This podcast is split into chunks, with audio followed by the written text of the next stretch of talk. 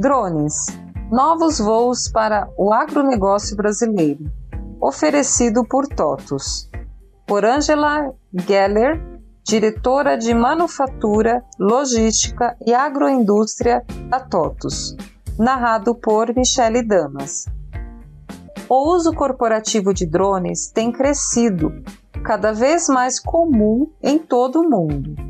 Empresas de diferentes setores encontram nos veículos aéreos não tripulados, VANT, aliados tecnológicos e estratégicos para o desenvolvimento de suas atividades.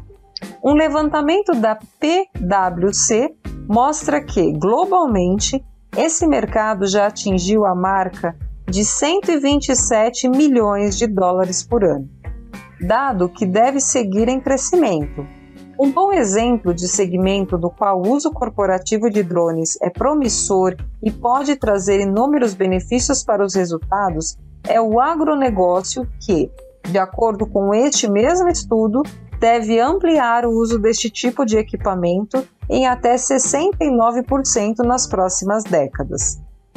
Segundo registros da Agência Nacional de Aviação Civil, ANAC, em 2021, dos 79 mil aparelhos registrados, apenas 1.492 estão cadastrados para o uso agrícola.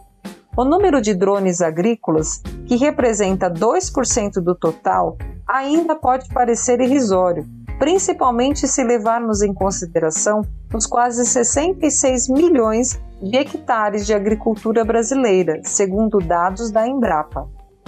No entanto, o potencial que essa ferramenta tem em substituir aeronaves é o que gera especulação do uso dos drones para o futuro do agronegócio. Afinal, quais são as vantagens que esses aparelhos trazem para a produtividade dos players do setor?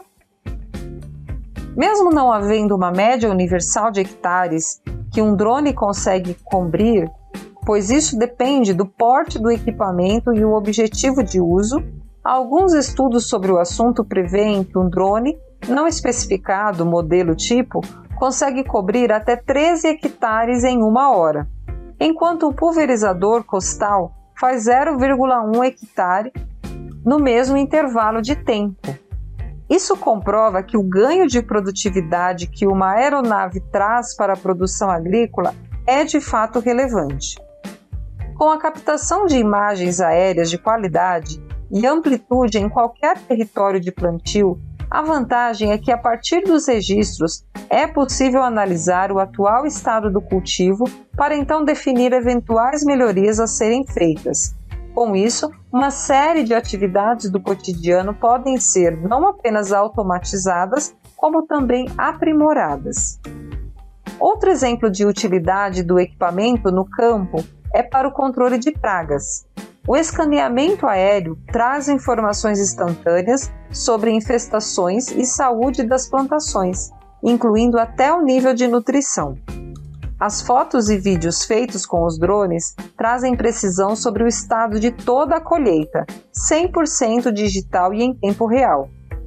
Drones ainda podem fazer a contagem de plantas, mostrar falhas e linhas de cultivo, identificar ervas daninhas e avaliar o estado geral das folhas e ou frutos. Os vantes podem até mesmo mostrar se a terra precisa de mais nutrientes ou irrigação, assim como irregularidades e características do terreno, apontando os locais mais adequados para cada tipo de cultura. Apesar de tantos benefícios, o principal ponto de atenção que os agroindústrias precisam ter para a adoção do drone no agronegócio é a legislação. Em setembro desse ano, o MAPA, Ministério da Agricultura, Pecuária e Abastecimento, publicou no Diário da União a portaria número 298, que estabelece regras para a operação de aeronaves remotamente pilotadas, ARP, destinadas à aplicação de agrotóxicos e afins, adjuvantes, fertilizantes, inoculantes, corretivos e sementes. Com o crescimento no uso de equipamento Na agricultura brasileira, a regulamentação tem o objetivo de adequar as exigências locais dessa tecnologia, que em muito se diferencia das aeronaves tripuladas. Fato é que já sabemos há algum tempo que a tecnologia aumenta a produtividade geral do trabalho no campo, seja pela automatização de todos os processos da lavoura, pela aplicação de IoT nas máquinas agrícolas ou pelo cruzamento de dados para tomada de decisões, entre outros usos já consolidados. Chegou a hora de incluir os drones e todas as suas vantagens nesse pacote.